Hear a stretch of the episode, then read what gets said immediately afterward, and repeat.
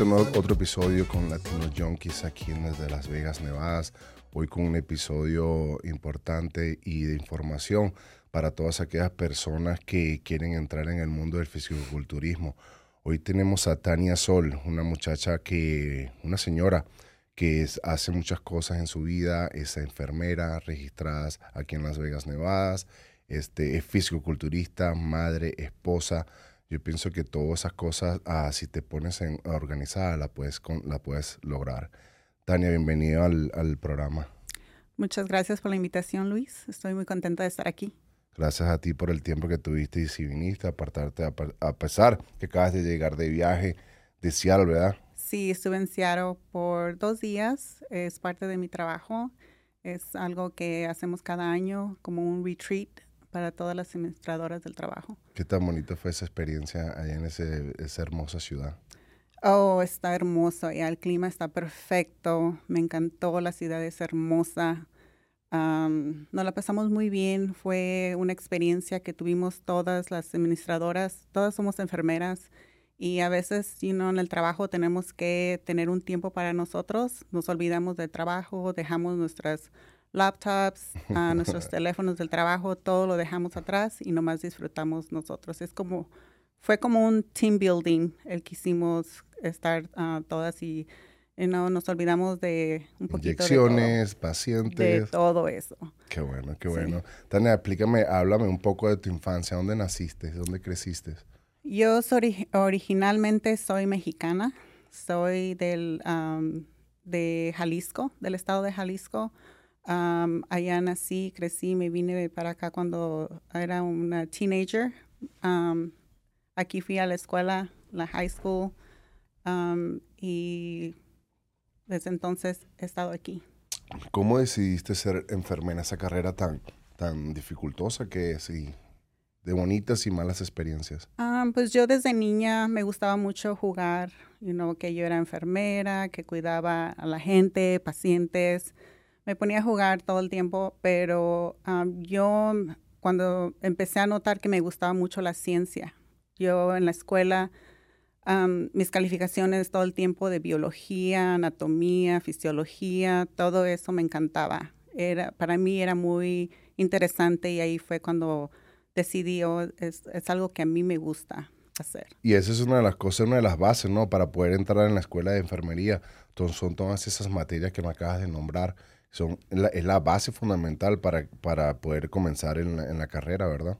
Sí, cuando hay muchos requisitos antes de entrar al programa de enfermería que tienes que tomar esas clases y tienes que tener muy buenas calificaciones porque es muy difícil, muy difícil entrar a un, al programa. Solamente si tienes altas calificaciones lo puedes hacer. ¿Cómo ha sido tu experiencia como enfermera desde, desde que te graduaste? ha sido muy bonita. Ah, me encanta lo que hago, estoy feliz donde estoy. ya tengo, ah, voy para 15 años de oh. enfermera y en el mismo field me dedico en, ah, soy enfermera de pacientes que ocupan diálisis. desafortunadamente ellos perdieron sus riñones, no les funcionan como deberían y necesitan a nosotros para que les limpiemos su sangre. Has tomado, has tomado, has pasado por una situación que, ¿cuál es la situación más dura que has pasado en tu carrera de enfermera? Me imagino que son muchas, pero hay una que te ha marcado la, tu mente, tu vida, que nunca se te ha olvidado.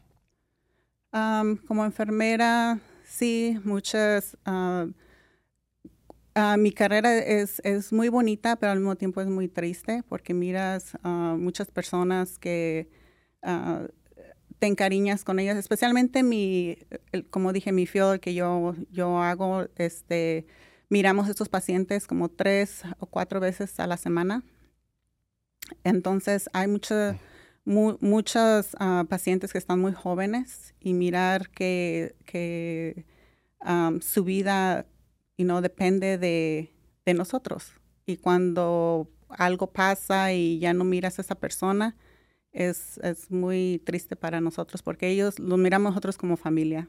Me imagino que lo ese, es, me imagino que hacen ese ese grupito de cada vez toda la semana, cada, cada vez mensualmente que van. O sea, se hacen como amigos, se hacen más que todo, que, más que un paciente. Sí, conoces mucho los, conoces mucho de su vida, conoces mucho de sus familias. Muchos de ellos tienen hijos y, como digo, es parte de nuestra familia y cuando algo pasa y ya no los miras, eh, eso es lo más, bastante que miras. Y luego con eso de la pandemia hubo mucho, muchas cosas que pasaron y eso fue, era muy triste, era muy duro para todos. ¿Cómo controlaste, te has cómo controlas, has tenido una situación en la cual pierdes al paciente o se lo estás perdiendo, su vida? ¿Cómo manejas tú tus nervios, tu control personal? ¿Cómo lo, ¿Cómo lo manejas? ¿Qué haces? ¿Cuál es tu approach? para poder controlar esa situación? yo estoy preparada para eso. Ah, mentalmente hacemos trainings en mi, en mi clínica donde yo estoy. Yo ah, hago trainings para mis ah, teammates porque tenemos que estar preparados por si algo pasa. Tenemos que saber quién va a hacer qué cosa. Entonces, para mí, mucha parte de la preparación. ¿Estás bien preparada? cualquier emergencia, cualquier ah, problema que se presente, yo estoy lista para, para ayudar al paciente. En una ocasión tuve un paciente y fue mi primera experiencia aquí en Las Vegas, porque yo me vine de California hace tres años, pero aquí en Las Vegas tuve la oportunidad de... Eh, tenía un paciente que ah, estaba coding, estaba entonces yo pude ah, ayudarlo, le di respiración, CPR, le di CPR y afortunadamente el paciente eh, lo logré salvar. Entonces ese paciente ah, ahora todavía está en diálisis, todavía lo miro, todavía ah, conversamos y todo y él, este, joking me dice, oh, este, vas a ser parte de de mi herencia. Te voy a dar mi herencia porque tú me salvaste la vida. me imagino que es un momento de satisfacción para ti grandísimo. Sí, mucho, porque digo, es algo que yo hice y nunca, nunca en mi vida había tenido, de los 15 ah, años que voy de enfermera, nunca había hecho algo así. Y hacer eso mi primera vez y este, ver que el paciente volvió a vivir, para mí es una gran satisfacción en el momento ahorita que está, eh, tu vida más que todo está dividida como en dos carreras, en el fisiculturismo y en la enfermería. Hablemos un poco de la enfermería primero. ¿En quién ha sido ese apoyo grande en, para, la, para tu carrera profesional en, en, la medicina? más que todo mi esposo. Él ha sido muy... me ha apoyado muchísimo desde el tiempo que yo empecé a ir a la escuela. Era eran momentos muy duros y este, él tenía buen trabajo como um, correction officer en la prisión. Um, pero tú sabes, aquí uno, ellos tienen, está muy duro, todo está muy carísimo. Él trabajaba doble turno. Trabajaba doble turno y este, yo me dedicaba nomás a estudiar. Nunca trabajé desde que estaba, desde que me casé con él. Ah, tuvimos nuestros hijos y él me dijo, nunca, yo no quiero que los hijos crezcan en un daycare o con una babysitter, yo quiero que tú los cuides cuando están chiquitos. Dice, yo quiero que te vayas a la escuela, yo me pongo a trabajar, doble trabajo para los gastos, dice, pero yo quiero que tú tengas tu carrera. So, él me apoyó desde todo, todo el tiempo trabajando, este, él me ayudaba con, con, los niños cuando tenía muchas tareas que hacer, cuando tenía que estudiar, él se encargaba de ellos. ¿Qué tan duro es la, es la para que escuchen la, los jóvenes que quieren, o jóvenes, no hay, nunca es tarde para comenzar a estudiar, pero qué tan duro es la, la estudiar para ser enfermero? se requiere mucha disciplina, mucho estudio y sobre todo que algo que tú quieres hacer, que quieres lograr, porque es una carrera muy bonita. Este, yo digo que, no quien sea la puede hacer, pero si de, veras lo quieres, lo puedes lograr. pero se, dedica, se tiene que, se dedica mucho, mucho estudio y mucha disciplina porque es, es una carrera donde ah, tienes que ser muy responsable de, de, todo porque muchas vidas you know, de gente que tú les ayudas dependen de ti. Wow, sí tienes toda la razón porque, o sea, es una responsabilidad tan grande igual para estar una responsabilidad con tu familia y con otras personas que ni siquiera conoces y tienes la vida de esa persona en la mano. De ti depende de un, de un antibiótico que pongas, de una inyección que el, paciente necesite en el momento exacto para poder sobrevivir seguir, y seguir su vida prácticamente normal. Sí, como digo, tienes que tener mucha responsabilidad y tienes que tu integridad ah, como persona cuenta mucho cuando estás en el uh, medical field because uh, tú tienes que, tienes, todo el tiempo tienes que hacer lo que es correcto. Cuando haces algo que no está correcto, entonces es cuando mejor no deberías de ser, uh, no, estar en el medical field. Yo creo que el, tanto ustedes son como es bien duro para usted la situación porque aparte de, que tienen la vida en sus manos, tienen su licencia. Es una cosa tan delicada que he escuchado de las enfermeras, que es una licencia, es súper delicada, que si la pierdes, o pierdes tus años de carrera o, es, o es súpermente eh, eh, difícil recuperarla nuevamente, ¿no? Sí, depende qué grave sea el problema. uno como enfermera todo el tiempo tiene uno que proteger su licencia, pero como digo, si todo el tiempo haces lo que es correcto y siempre estás siguiendo las uh, policies del donde quiera que estés trabajando, este, y como dicen, doing the right thing, no te tienes que preocupar de nada. Wow, excelentemente, tienes toda la razón. Una pregunta, ¿cuál fue, cuál es, eh, me, estábamos hablando antes del podcast y me dijiste que fue, fueron momentos duros en, mediante la pandemia. ¿Cómo fue esa experiencia de enfermera en esa situación? Era tu primera, me que fue tu primera pandemia, ¿no? Que has pasado en tus 15 años que llevas de enfermera. Sí, ah, fue muy duro. como yo digo, yo tengo, voy para 15 años de enfermera, pero y he sido enfermera de diálisis. ahorita yo estoy encargada de la clínica y tengo enfermeras que trabajan bajo mí Ah, de mí. Y entonces yo me moví de California. Cuando empezó la pandemia, ah, tuve muchos problemas con ah, enfermeras que no querían trabajar porque tenían miedo, no sabían qué iba a pasar.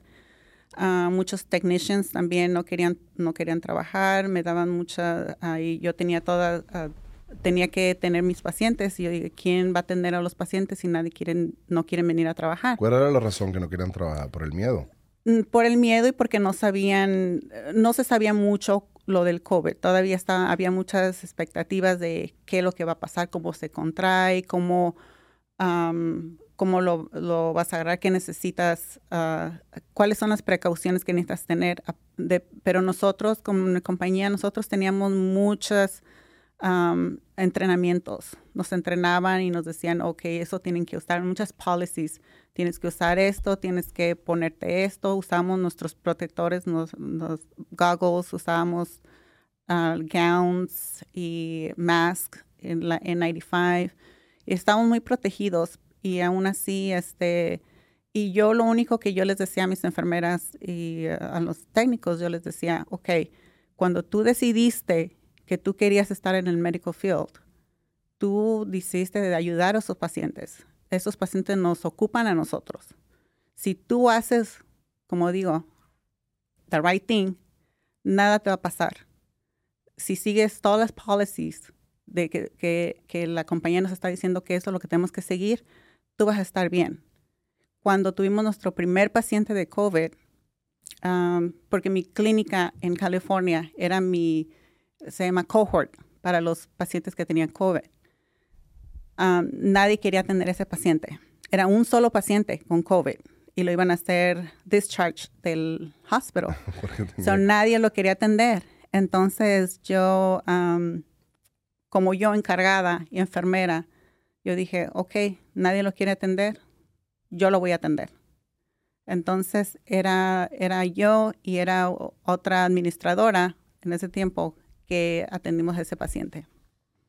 Entonces yo enseñándoles a mi equipo, yo diciéndoles, ok, yo atendí a este paciente, yo estoy bien, me siento bien, me puse todo mi PPE que tenía que usar, traté a este paciente, hice esto, seguí toda la policy como debe de ser y nada me pasó, aquí estoy bien.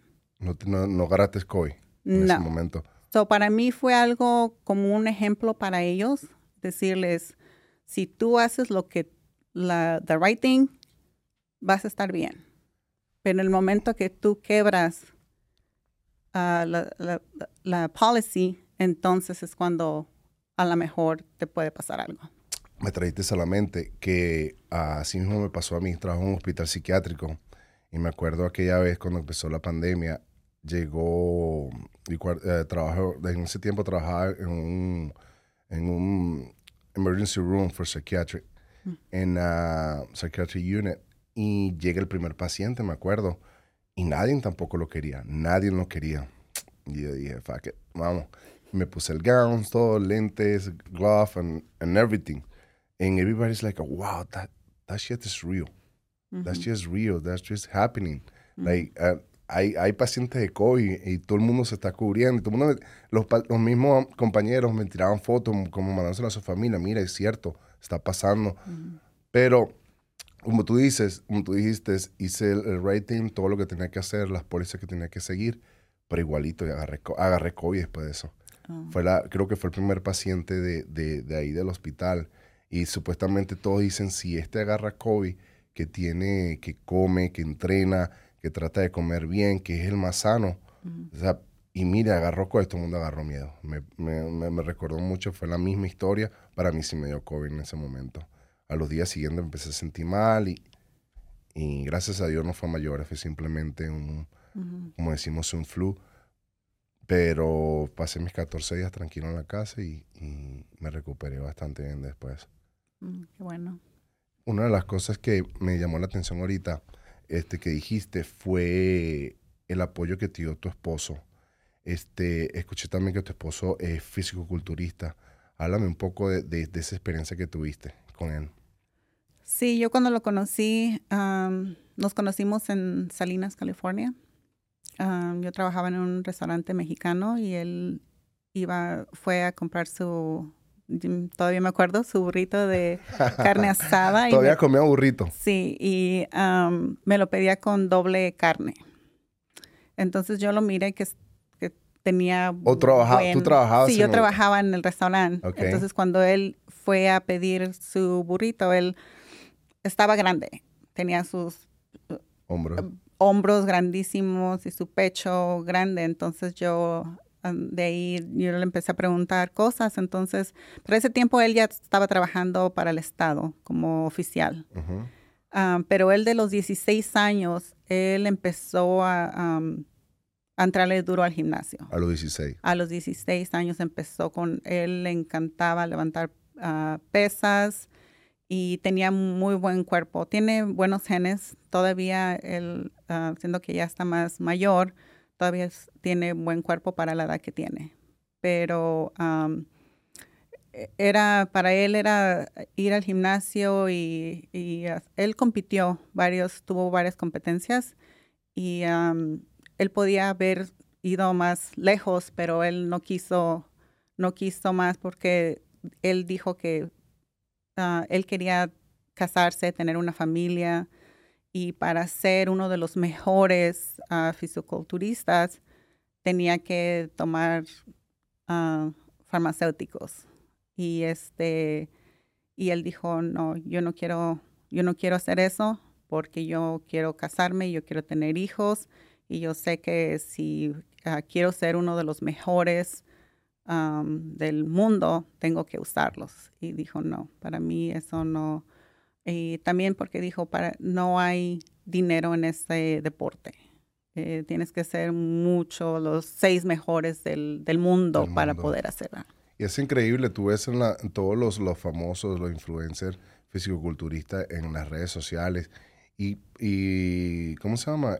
Es, es, llama la atención que no, no son personas con familia, son personas que a lo mejor tienen su pareja, o no, no estoy diciendo que tienen que publicar en las redes, pero no se ve que es como que, es lo como dice tu esposo, ¿me entiende? Él paró porque quería tener una familia. El resto que yo veo, nunca los veo con familia, nunca los veo con hijos. ¿Qué, qué, tanto puede, puede afectar la farmacéutica en, en, una, en una persona? pues déjate digo, yo pienso que ese deporte es muy egoísta. yo, yo siento que muchas personas, porque tienen miedo a destruir su cuerpo, tienen miedo a, ganar peso, tienen miedo a mirarse diferente, muchos de ellos no, no lo quieren hacer y este no, no les gusta, no quieren tener hijos o no quieren y siguen con el gimnasio, siguen tomando uh, farmacéuticos porque así solamente ellos se sienten bien. Porque tú sabes que los farmacéuticos te dan uh, muchos resultados, te miras bien, te sientes bien, te dan mucha estamina en el cuerpo, pero Ah, si tú no te cuidas, no vas con un doctor a que te chequeen tus resultados de sangre y no miras cómo están tus órganos trabajando y sigues con eso, este, es, es, es muy malo para, y mm, muchos de los que toman eso y que son, están muy en el deporte, como tú dices, no tienen hijos porque a lo mejor ya les afectó mucho en su producción sexual o, sus... tiene muchas consecuencias y este, yo pienso que algo de eso tiene que ver. ¿Qué tan cierto, qué tan cierto tienen para los, qué tan cierto es que los farmacéuticos afectan en la vida sexual de un hombre? Ah, pues la verdad no sé muy, muy bien en detalles todo eso, pero yo sé que una de las consecuencias es de que tu producción de esperma disminuye. Depende de qué es lo que están tomando. Y yo pienso que eso tiene mucho que ver, en, especialmente cuando lo haces de más. ¿No? Cuando yo me imagino que hay, hay muchos, como hombres ya mayores, este, a lo mejor un poquito de testosterona les sirve porque también hay otros que les, les, ayuda para su potencia sexual de los hombres. Y yo me imagino que depende, pero cuando están jóvenes, todo eso no hay necesidad de, de, de overuse. Lo pueden usar, pero digo, hasta, cuándo, cuál es su meta, qué es lo que quieren hacer. Digo, muchos de nosotros lo que queremos hacer es formar una familia, casarte, tener hijos y muchos de ellos, muchos jovencitos que los empiezan a usar desde muy pronto, este, les afecta mucho y muchos de ellos son eh, infértiles. ¿Tanto afecta al hombre como a la mujer también? Me imagino que sí. Me imagino que sí. Este, ah, hasta ahorita no, no he conocido a nadie que diga, oh, yo por usar esto no pude tener hijos o no he, no he escuchado a nadie hasta el momento. ¿Qué, tan, ¿qué tan real es cuando la mujer usa farmacéutico, le cambia la voz? ¿Es, es, es, verdad o es simplemente la gente eh, vociferando eso? Em, como te, te mencioné, yo pienso que si lo, las personas que lo hacen de más es cuando les afecta y les cambia la voz. hay muchos que lo usan y ya después lo dejan de usar. Depende cuál es el objetivo que tienen que hacer, pero yo me imagino que las que lo usan de más y, y, solamente así se sienten bien es cuando ya empiezan a cambiar y les empiezan a hacer más efectos. Wow, increíble. ¿Cómo hizo tu esposo para colocar? Me dijiste que fue tu esposo que te inculcó la vía fitness. ¿Cómo comenzó eso? ¿Hacías pesante de conocerlo a él o comenzaste con él? a mí me admiraba su, su forma de que él tenía que ir al gimnasio todos los días, todos los días, y yo me enojaba con él, le decía, ¿por qué tienes que ir al gimnasio todos los días? digo, si no vas un día no te va a pasar nada. Y este, él me decía, no, tengo que ir, tengo que ir, es que él, como digo, desde los 16 años, él era un bien disciplinado de ir al gimnasio todo el tiempo y le gusta, le gusta mucho la comida también y por eso tiene que ir al gimnasio. Y él es el que me decía, vamos, vamos y vamos a hacer esto, nos vamos a, a poner en forma. Siempre me decía, ok, para tales fechas hay que ponernos bien en forma y nos tomamos fotos y cosas así. Entonces, este, y yo por la escuela, los hijos y todo eso, sí iba, pero yo no era muy disciplinada como lo soy ahora. Antes yo iba y luego paraba y luego ah, me embarazaba de mis, de cuando estaba embarazada, dejaba de ir y luego ya tenía mi, mi hijo y ya me, me ponía otra vez a ir al gimnasio, pero no era muy disciplinada de que diario, diario iba al gimnasio, no tenía eh, yo decía, oh, con que me mire bien, ah, eso para mí es, lo que me importa. Decía, si me quiere, que me quiere como sea. Sí, sí, es lo que yo decía. ¿Cómo comenzaste en, la vida del fisicoculturismo? ¿Qué, pasó que tomaste la decisión de empezar a, subir de nivel en, el fitness? Fue cuando ya tuve mi último hijo que, y ya tenía una carrera entonces tú sabes que cuando trabajas en el medical field, a veces por las horas que trabajas, largas horas, y siempre te sientes cansado, no tienes no energía para ir al gimnasio y, te dan mucha, mucha hambre, tienes que comer mucho. So yo empecé a, subir poquito de peso cuando trabajaba esas horas. Sabes que trabajas 12 horas, 12 horas. o 14 a veces que hasta 16 horas trabajaba. Eso eh, era muy pesado para mí, entonces yo no tenía nada de energía, empecé a como, agarrar peso y este, ah, nosotros tenemos un amigo en California que él es entrenador, ha, entrenado por más de 25 años. Wow. Él, él ahorita, él de los 19 años quedó, ah, tuvo un accidente, un accidente de carro entonces, él, él no siente de la cintura para abajo. Es paraplegic. Y este, él entrena muchísimas ah, muchachas y él las ha llevado a, concursar en bikini. Entonces, este, mi, él hizo, él se llama Sal, el entrenador. Él hizo también, uh, concursó en fisiculturismo de wheelchair. De wheelchair. Ajá. Entonces, este, él abrió su propio gimnasio y, como digo, él está entrenando desde más de 25 años. Wow. Y tiene muchas ah, seguidoras que lo siguen a él y, él las entrena y, la, ah, concursan. Para mí fue una gran motivación él porque él ha logrado mucho siendo que a los 19 años quedó en silla de ruedas. Admirable. Eh, y hasta ahorita todavía es su... Ah, el gimnasio para él y entrenar gente es su pasión para él. Entonces yo fue cuando dije, tengo que ir ahí, tengo que ir ahí y tengo que ver qué es lo que él está haciendo, porque yo conocía a muchas muchachas que le entrenaba. Entonces yo mirando el cambio que les hizo a esas muchachas, yo dije, yo también quiero hacer algo así.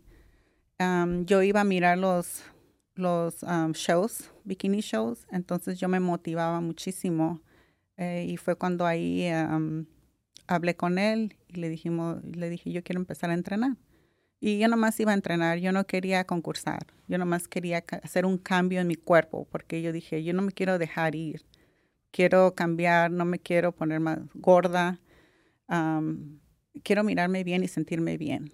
Entonces empecé a entrenar con él sus entrenamientos son durísimos, duros.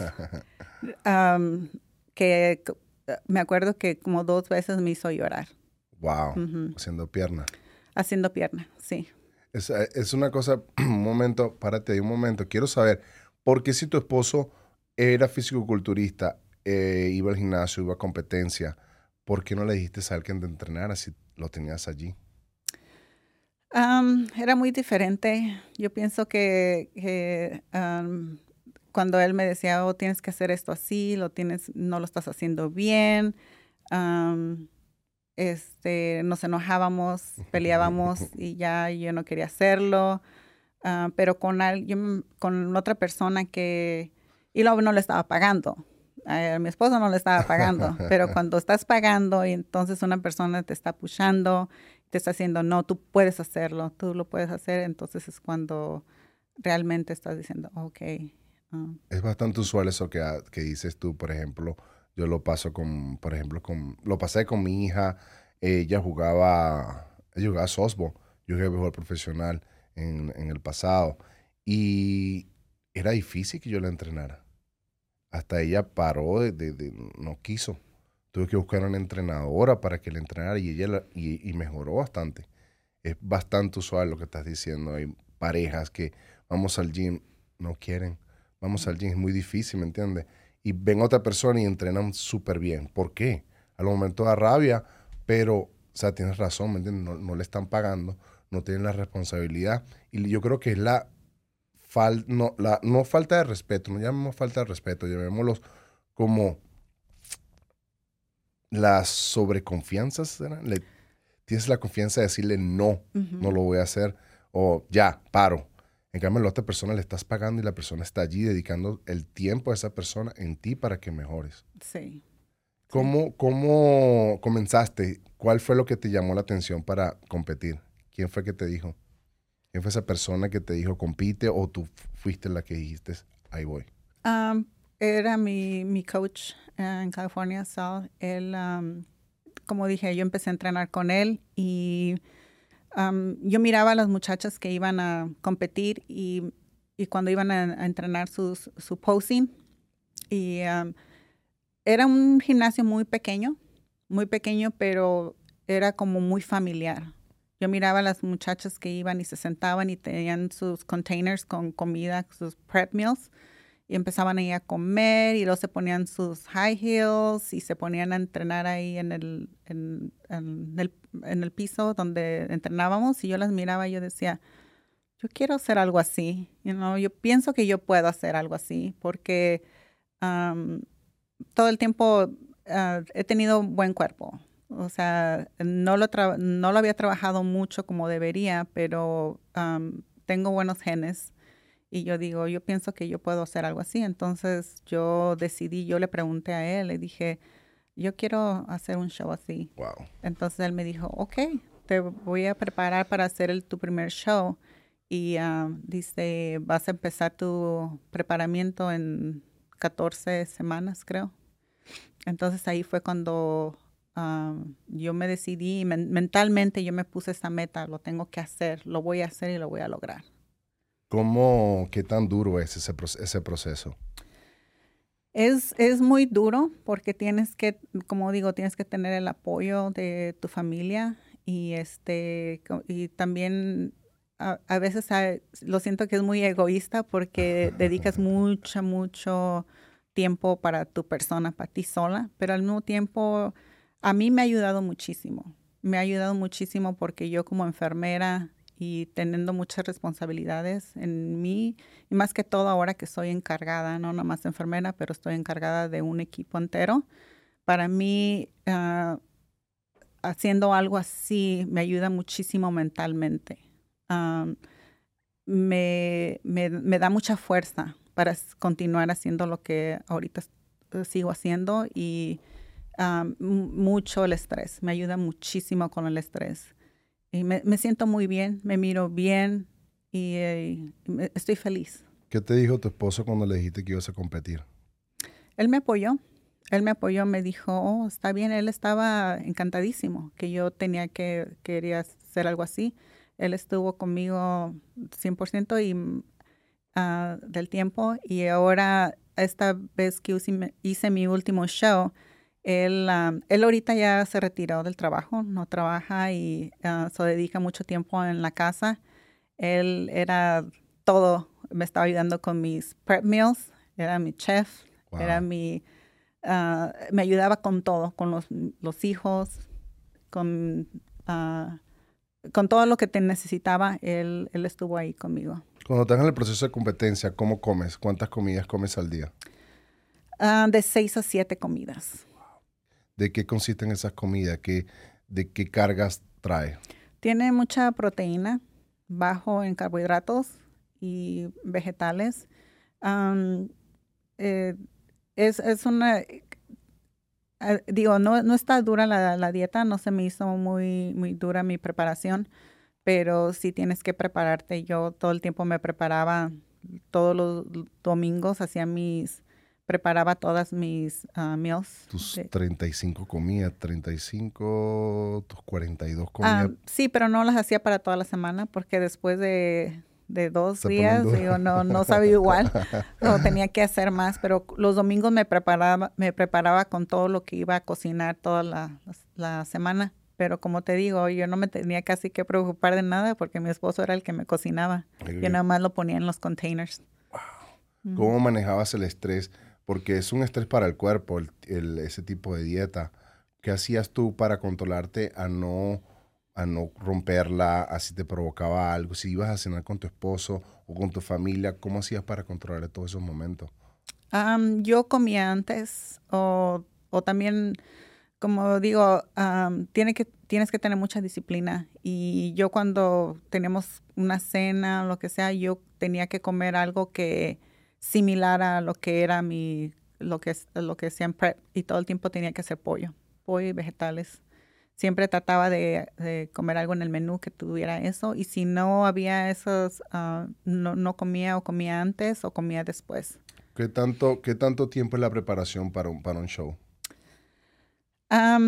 yo lo hice y, yo pienso que me faltó más tiempo, pero yo lo hice en 12 semanas. Pero yo pienso que para prepararte y, y, querer ganar, tienes que tener más preparación. Yo digo que al menos unas 20 semanas, 24 semanas. ¿Qué tanto cambió tu cuerpo cuando estabas lista para la, para la competencia? Ah, mucho. Y eso es lo que a mí me, me gusta, el proceso más que todo. Más que competir, porque compites son dos minutos que estás en el stage. Pero para mí el proceso, el proceso de mirar tus cambios en tu cuerpo, el proceso de, de, que, oh, ahora tengo que hacer esto, ahora tengo que... Para mí eso es lo que más me ha gustado de todo esto. Me dijiste que, me dijiste como que la competencia, que hiciste dos tipos de competencias diferentes. ¿Me puedes explicar más o menos qué diferencia tuvo esas dos competencias? Hiciste cuatro. Hiciste dos de bikini y hiciste una de bodybuilding. O no me acuerdo muy bien la que me dijiste, pero ¿qué diferencias hay? sí, las dos primeras competencias que hice fue de bikini. Eso fue cuatro años, hace cuatro años en California con mi coach de California. es, es bikini y, tú sabes, las, muchachas de bikini tienen que estar súper delgaditas. La dieta es mucho, mucho, muy estricta. Tenía que ser mucho cardio. diarios tenía que hacer dos horas. Dos horas de cardio. Una en la mañana y una después de entrenar. Y entrenaba y la dieta era muy ah, estricta. Eh, tenía que estar muy, muy, súper delgadita. Y sí, súper delgadita que bajé muchísimo, mucho peso. Entonces, este, no mucho músculo, porque es bikini, tienes que estar más soft, no tienes que estar tan dura y no tienes que tener mucho músculo esta competencia que hice, estas dos últimas que hice, una la hice en marzo y la otra la hice en abril. Esas competencias fueron de wellness, que es una nueva categoría de ahora que está, se está haciendo muy popular porque ahora todas las muchachas casi quieren ser wellness porque tienes más curvas, tienes que tener más pierna y tienes que tener más pompis. Y este, eh, esa categoría me gustó más aunque es muy, es muy duro ahorita porque hay muchas muchachas que, que están compitiendo en esa categoría. El, el, el, la competencia de bikini, me estás diciendo que tienes que bajar más de peso, tienes que estar más flaca. ¿Cómo haces tú para manejar ese estrés cuando estás en medio de la competencia y con tu trabajo, que es un estrés grande también, de 12 horas, 14, como estás diciendo? Tienes que, tienes que lidiar con pacientes, tienes que lidiar con la administración, con los trabajadores? ¿Cómo haces tú para poder poner todo junto y mantenerte en el, en, el punto de tu meta? Tienes que estar preparada ah, mentalmente y este tener, ah, como digo, tener un plan y, y siempre estar organizada. Para bajar los niveles de estrés, yo todo el tiempo me tengo que organizar. Si no estás organizada, entonces sí, eh, el estrés eh, va a entrar y es más difícil de poder hacer las dos cosas. Pero si tienes un plan y estás organizada y tienes la ayuda, el apoyo de tu familia, ah, como en este caso de mi esposo, este, hace todo más fácil. ¿Cuál ha sido el peor momento de tu carrera? De carrera de... De bodybuilding, entre, el, el peor momento de tu carrera de bodybuilding? El peor momento. Mm, no digo que tuve. el peor momento es cuando no puedes tomar agua. mi primera competencia fue esa, que ah, era, pues era, mi primera competencia. So yo no, no sabía qué es lo que me esperaba pero cuando el día antes del show, que tengo que cortar mi agua a las 10 de la mañana, 12, y no puedo tomar agua hasta después de la competencia, fue lo, lo más duro para mí. ¿Qué sentías? mucha desesperación, mucha desesperación. Mi boca estaba muy seca, ah, me sentía muy débil y este y, yo nomás lo que quería era agua. Yo no quería comida, yo no quería nada más. Yo nomás lo que quería era agua. es increíble lo que estás diciendo. ¿Y el peor momento en tu carrera de enfermería que has pasado, tu momento más duro que has pasado? yo otra vez digo como el COVID cuando empezó, que nadie sabía qué lo, qué lo que nos iba a esperar. Nadie sabía, nadie estaba 100% seguro qué era you know, cómo nos iba a afectar, cómo se iba a transmitir. Sí decían que era que se transmitía vía airdrop, pero nadie sabía la verdad cómo se transmitía y eso fue lo, lo peor para mí y, no, no tanto por porque yo tenía miedo, porque yo, yo dije, sea lo que sea, tengo que, tengo que ah, cuidar y para eso soy enfermera, porque tengo que ayudar pero para mí fue hacer entender a, mis trabajadores.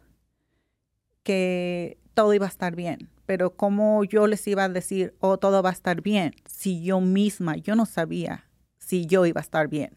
Pero yo quería decirles a ellos que todo iba a estar bien para sentirlos, hacerlos sentir bien, sentir mejor.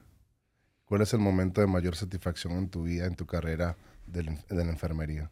Ah, mi mayor satisfacción es cuando uh, mirar que tus pacientes tienen calidad de vida, porque tú sabes que cuando un paciente pierde sus riñones, ya no les funciona, ellos este, dependen de nosotros, de nosotros, como nosotros ah, decimos, we give life. Entonces, este, nosotros les estamos dando vida, le estamos regresando un día más de vida que para ellos. Entonces, mirar que que con nuestra educación que les damos a ellos y a sus familias, ellos mejoran su calidad de vida. No voy a decir que recuperan la función de sus riñones, aunque sí, tenemos mucha, muchas experiencias de muchos pacientes que poco tiempo que están en diálisis, sus riñones empiezan a funcionar, funcionar otra vez. Wow, soy esperanza. sí, hay esperanza, pero depende eh, mucho depende de por qué empezaron con diálisis y su historia médica. Mucho depende de eso, pero sí hay muchos que, recuperan la función de los riñones, entonces es, para mí eso es, muy bonito mirar cuando una persona, tuve una, una experiencia de, de una paciente aquí en Las Vegas, ella muy joven, muy joven de 30 años, este, empezó con el diálisis, entonces ella, yo, yo estaba, miraba sus resultados de sangre y yo decía, ella tiene función en sus riñones, porque nosotros sabemos saber, pero yo no soy doctor para decirle, ok, tú no tienes que estar en diálisis, pero nosotros somos, we advocate for the patient. So nosotros, este, yo le enseñé los resultados de, sangre al, al, doctor y decía, ok, pero necesitamos hacer esto antes de decidir qué vamos a hacer. Ah, entonces ordenó otros, otros laboratorios para esa paciente, entonces este, se los hicimos Y ya cuando mm, agarramos sus resultados, entonces los enseñamos al doctor y el doctor dijo, oh, uh, quítenla de diálisis, no tiene que estar en diálisis. Pero esta persona estuvo en diálisis por más de un año. Entonces, este, cuando le dimos la noticia a esta mm, paciente, no estaba en la clínica. no, no tenía diálisis ese día, pero nos dijo el doctor, dile que ya no tiene que venir. Entonces, nosotros nos encariñamos mucho con esa paciente, todos. Y yo le tuve que llamar por teléfono, la puse en speaker y le dijimos que, que ya no tenía que estar en diálisis. Y ella, no, pero sí tengo que ir porque tengo mi, mi cita es este día y es... Le digo, no, ya no tienes que estar en diálisis. ¿Pero por qué no? ¿No me quieren ya en la clínica? Le digo, no es eso. Entonces le explicamos por qué no tenía que estar en diálisis. Estaba uh, súper feliz. Y me dio mucha alegría porque ah, se va a casar este año. Y ese fue como su regalo de, bodas para Y una, cosa, Tania, ¿eso no le afecta que no necesitaba diálisis, no le afecta a futuro para su propia salud? O sea, si no necesitaba un tratamiento que le estaban dando. Ah, no, porque el, diálisis le ayudó con sus riñones. O sea, cuando oh. empezó a ir con nosotros, ella sí ocupaba diálisis. Oh, Pero muchas personas como que tienen sus riñones dormidos entonces, con el diálisis les empiezan a, se les empiezan a destapar, como a, wake up los, los riñones. ¿Cuál es el principal, la principal consecuencia por qué los riñones puede, pueden parar de trabajar? El número un principal, el primero, es el diabetes. El diabetes tipo 1, tipo 2. Y el segundo tenemos la alta presión. Y el tercero pueden ser drogas o ah, muchas que estuvieron en quimioterapia que pierden la función de los riñones o por otras cosas. Pero el principal, principal razón que los pacientes están en diálisis es por la diabetes. Wow, hay que estar alejado del azúcar. Sí, ir al gimnasio y cuidarse de la comida y, y no. Volviendo, volviendo al tema del bodybuilding, de tus competencias y todo, ¿qué, qué, es, la, qué es lo que haces después de cada competencia? Después de todo ese régimen que tienes de comida, ¿qué haces cuando sales de la competencia? Mi primer cosa que hago, tengo que tomar agua, mucha agua. Y esta vez, esta última competencia, yo estaba eh, pizza. Yo quería pizza. Y, eh, y, lo que hice es, después de la competencia, le dije a, mi esposo, llévame a comer pizza porque yo quiero comerme una pizza entera.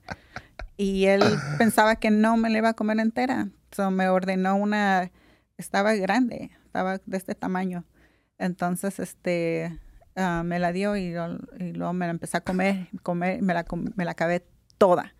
Y dice, no me dejaste. Digo, no, yo te dije que yo quería una pizza entera. Y no sé por qué, pero esta vez yo tenía ganas de pizza. ¿En cuánto tiempo después que eh, termina la competencia vuelves al gimnasio? ¿Vuelves al siguiente día o tomas un tiempo de descanso? No, yo vuelvo al siguiente día. Pero ya vuelves con una rutina totalmente diferente a lo que es mm, para una competencia. Sí, el entrenamiento sigue siendo lo mismo. Mismo de pesas, hago lo mismo. lo único que cambio es el cardio. Ya no hago tanto, ya no me mato tanto en el cardio. y hasta ahorita no, ya no, todavía no lo estoy haciendo, pero creo que ya necesito empezar a hacerlo otra vez. ¿Qué planes tiene Sol para el futuro? Ah, para el futuro me quiero preparar más. Ahorita lo que estoy trabajando mucho mis piernas y mis glúteos, porque mi, mi meta que quiero hacer para el, no este año, pero para el año que viene quiero prepararme mejor y hacer otro show de wellness. vas a competir otra vez. Sí, pero en wellness. necesito más músculo en mi parte baja del cuerpo.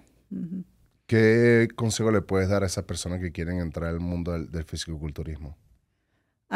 yo digo que, que se animen, que todo, no miras la gran diferencia y lo bien que te sientes mentalmente, espiritualmente y físicamente.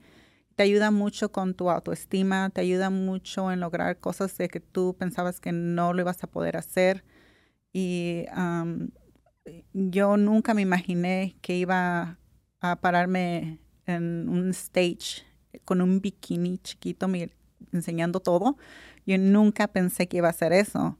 You después de tener cuatro hijos y este, tú sabes que tu cuerpo ah, después de tener hijos este, cambia. Entonces yo nunca me imaginé volver a hacer eso. Antes de tener hijos, yo tenía un cuerpo muy, muy bien, que yo casi no ocupaba de ir al gimnasio. Yo comía pura comida fast food y todo, y de todas maneras tenía abs. Yo decía, ¿cómo, cómo tengo abs si estoy comiendo McDonald's y no me cuidaba bien? Pero tenía buenos genes gracias a mi mamá y mi papá. Pero ya cuando tienes hijos y más que todo tienes una carrera muy estresante, este, es imposible no, no ah, agarrar peso. ¿Quién ha sido la persona que más te ha apoyado en toda, en toda tu carrera de fisicoculturismo, aparte de tu esposo? Ah, como digo, ah, mi coach en California y ahora aquí en Las Vegas, Ceci, es, ella me ha apoyado muchísimo, me ha ayudado mucho con mis dietas. ella sabe muchísimo de fisiculturismo. Ella compite también. Por cierto, yo pienso que ella está allá afuera. y es la próxima. Ok, sí. Pero ella ha sido muy, un gran apoyo para mí ahora que estoy aquí en Vegas. Es una amiga también, la considero una amiga mía me acuerdo que esta última competencia que hice, ella me, me, me, mandaba a decir todas las mañanas, tírame un video, tírame un video, porque te quiero ver cómo te miras.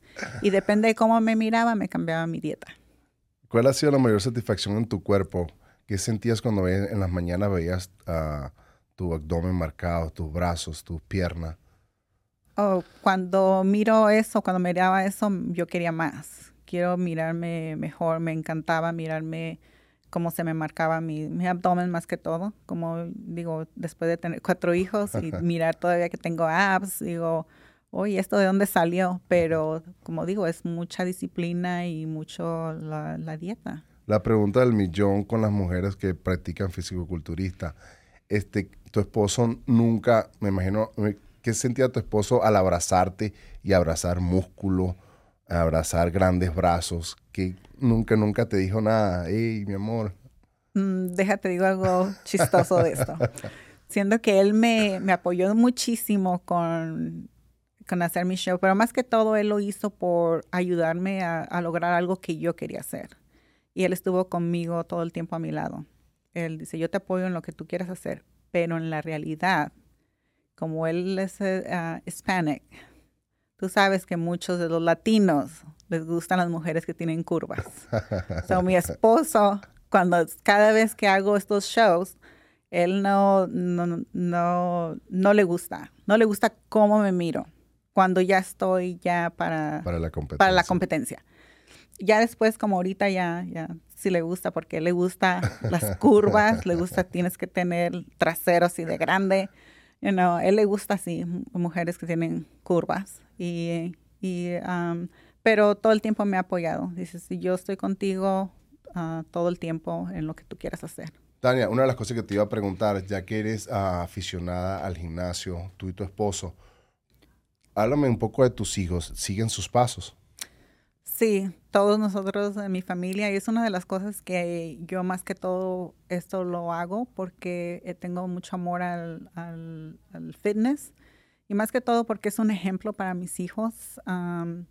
todos nosotros eh, vamos al gimnasio, todos mis hijos.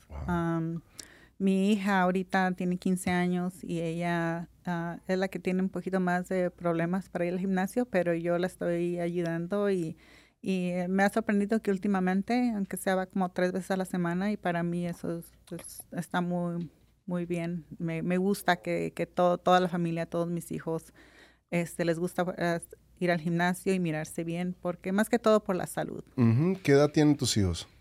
el mayor tiene 24, el otro tiene 21 y mi hija 15 y tengo un niño de 8 años. De, los tres que van al gimnasio, ¿qué, cuál piensas tú que es el que va más en más dirección a competir? Ah, de hecho, mi hijo, el de 21 años, compitió conmigo cuando hice mi primer show de bikini en California. Él compitió como teenager. Tenía 16 años, 17 años. Sí, y él ah, le gusta mucho el gimnasio y tiene más o menos los genes de mi esposo. ¿Qué, tanto, qué tanto exigente es, exigencia es para los jóvenes el TIA? Yo nunca había sabido que ellos también tienen oportunidad de competir. ¿Qué tanta es la exigencia? También se necesita estar bien marcado, misma dieta. sí, la dieta era más o menos similar a la mía, la de él, pero él no tenía que hacer mucho cardio. Él tenía que hacer, si 30 minutos así al día, para él estaba bien.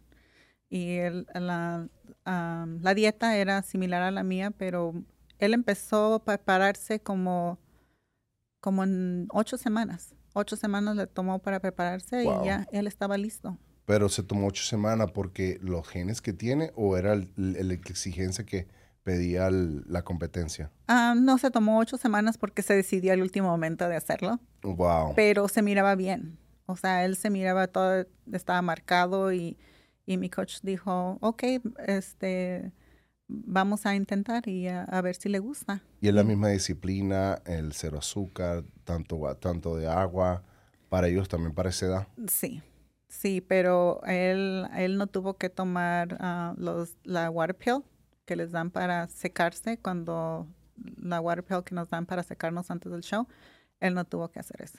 Una de las cosas que me llama la atención, el, le echan un, spray a usted ¿no? en el cuerpo. Sí. ¿Cuál es la función exactamente de ese spray? Ah, es para que te el, el, para que se mire mejor el tan, el, tanning. Y este es como un glaze, que se mire como que está ¿cómo se dice? Brillo, que te dé brillo en el cuerpo y te marca más bien los músculos cuando estás bajo las luces en el stage. No, no veía que están que hacían spray a todos ustedes, sea, todo a todos los que compiten, pero no sabía exactamente para qué era. ¿A qué edad, a qué edad cualquier, a qué edad se puede en, eh, comenzar, comenzar a la, la hacer competir?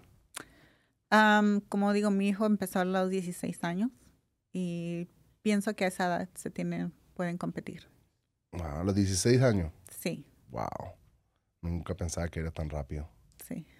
Bueno, Tania, muchas gracias por esa, por esa información sobre aquellos jóvenes que quieren obtener y competir en el, en el mundo del fisicoculturismo, pero principalmente lo bonito que inculcaste, tú y tu esposa le inculcan a tus hijos ir al gimnasio, que yo pienso que es la la medicina número uno para el cuerpo y para la mente. Sí. ¿Piensas en el retiro del fisicoculturismo a corto tiempo?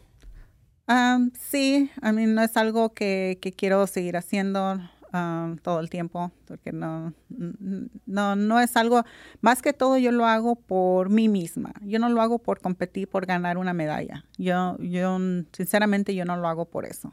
Yo, para mí, más que todo, viendo el proceso, el cambio en mi cuerpo, sintiéndome bien con mí misma y porque digo, eso me ha ayudado mucho en mi carrera de enfermería. Eso me ha ayudado muchísimo para saber manejar mi estrés. Y eres ejemplo para, me imagino, para tus trabajadores, me imagino que te preguntan constantemente, jalas a personas al gimnasio, le cambias la vida. Sí, ellos estaban ah, entusiasmados cuando estaba haciendo mi, cuando iba, sabían que iba a ser mi competencia, me apoyaban me apoyaban mucho cuando tú sabes que en el trabajo seguido hacen que potlucks y cosas así. Ellos sabían que yo no podía comer y entonces este nunca me estaban obligando, oh, prueba esto, mira eso, porque ellos sabían lo, lo, que yo trataba de hacer y yo, yo les dije, les dije, ok, por las próximas tres meses digo, no me ofrezcan esto, no, me, no, me, no es porque yo no quiera, pero digo, tienen que entender y sí, me apoyaban y estaban todo el tiempo conmigo. Yo creo que ese es el, ese es el secreto para una carrera con éxito como la has tenido tú, que es el gran apoyo de tus amigos, familiares, de las personas que has tenido alrededor.